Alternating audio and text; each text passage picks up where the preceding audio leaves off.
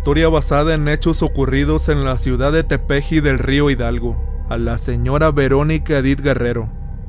El tesoro del innombrable. La Biblia dice que el oro, la plata, la tierra y todos los minerales en plenitud son de Dios y a Él le pertenecen, pero el maligno engaña al ser humano, llenándolo de avaricia y alimentando su obsesión por estos tan preciados metales que, si no te pertenecen, jamás podrás disfrutarlos. Es por eso que narraré este insólito suceso que sorprendió a propios y extraños. Si en tu camino te topas con el innombrable, éste tratará de engañarte y hacerte creer que estos tesoros son de él. Como tiene poder, la gente le obedece, hacen su trabajo y les da lo que le piden, pero a cambio de un alma o peor aún, de tu propia vida. Les confiaré un evento que ocurrió en mi familia. La historia comenzó en el estado de Hidalgo, México, en un lugar llamado Cantera de Villagrán, municipio de Tepeji del Río. Hace justo siete años, llegó Juan Hernández a visitar a sus hermanos.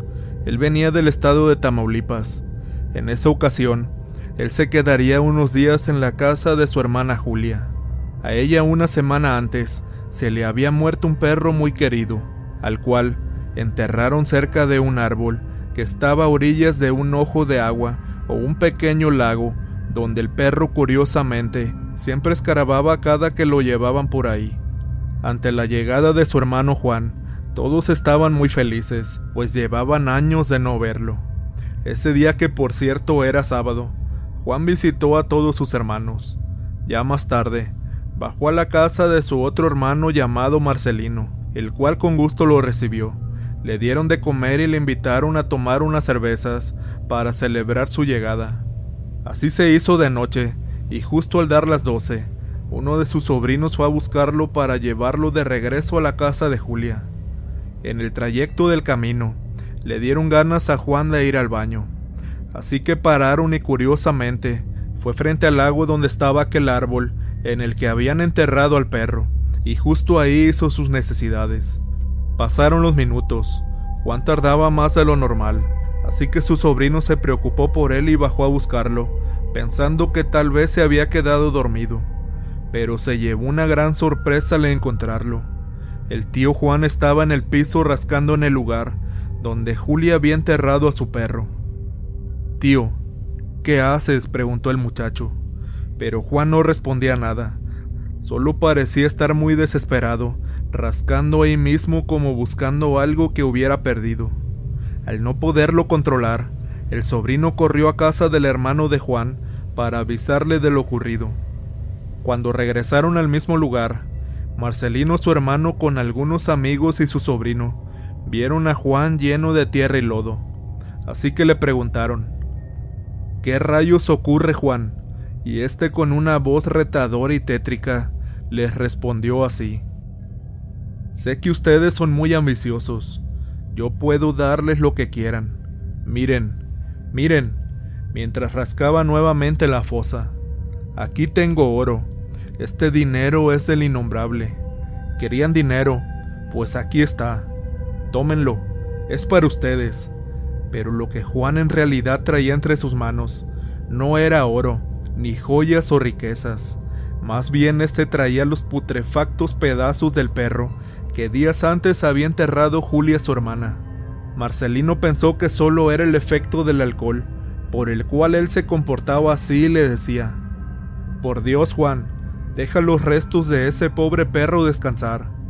En ese momento Juan se puso furioso al escuchar el nombre de Dios y siguió diciendo, Aquí hay mucho oro enterrado, vamos a sacarlo, pero debo decirles que esto traerá consecuencias y un precio muy alto. ¿Están de acuerdo en pagarlo? Esto es dinero. Miren, ¿que están ciegos o qué? Dinero de mi padre. En ese extraño momento, la luna se ocultó con una nube y pasó algo más sorprendente aún. Juan se levantó furioso de donde escarbaba y salió corriendo desesperado hacia el lago. Su hermano trató de agarrarlo para que no se introdujera y se ahogara, pues estaba en un estado muy inconveniente. Pero de pronto, Dios mío, ¿Qué está pasando? Esto ya no es nada bueno.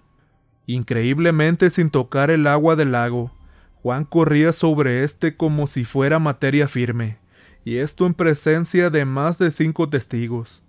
Marcelino y todos los demás veían con miedo cómo este ser que realmente ahora no era su hermano, corría encima del agua. Sorprendidos y temerosos trataban de evitar que se ahogara, pero eso no era su familiar. Más bien parecía estar poseído por el mismo innombrable, queriendo engañar a otros humanos y hacerlos perder la cordura. Solo que esa noche los demás familiares tuvieron miedo.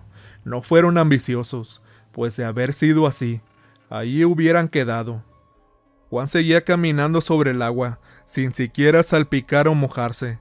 Segundos después salió a tierra firme, y corrió a un cerro que estaba a unos cien metros de ahí. Al alcanzarlo su hermano y sujetarlo, éste empezó a aullar.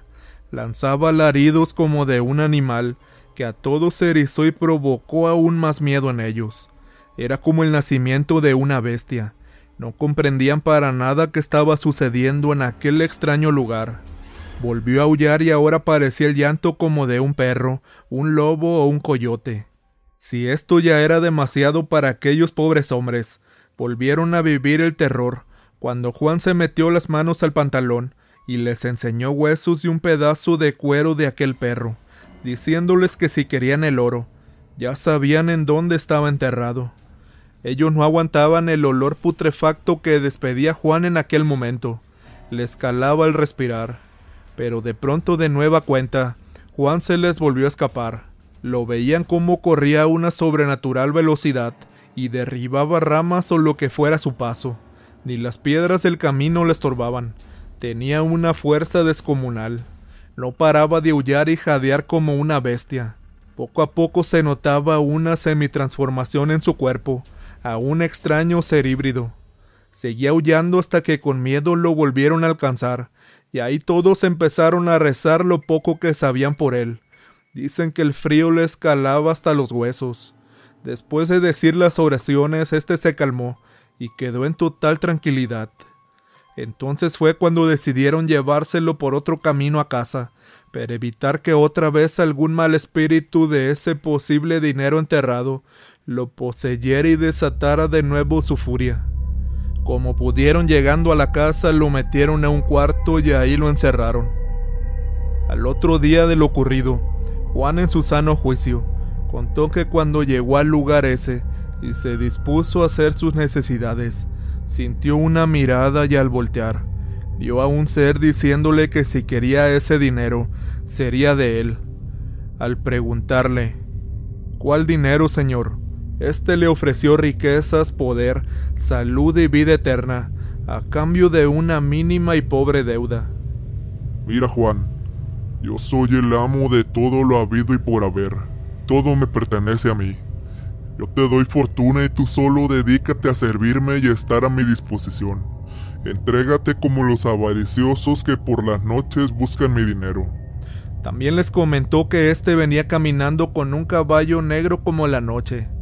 Yo no podía zafarme de eso, hermano. Eso supo cómo jugar con mi mente. Cuando reaccioné yo estaba montado en su caballo negro. Por eso me vieron andar sobre él sin mojarme.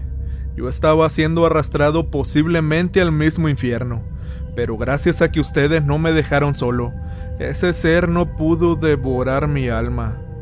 Todos nos quedamos boquiabiertos al escuchar esa espeluznante experiencia. Desde aquel día, Juan jamás regresó a visitar a sus hermanos.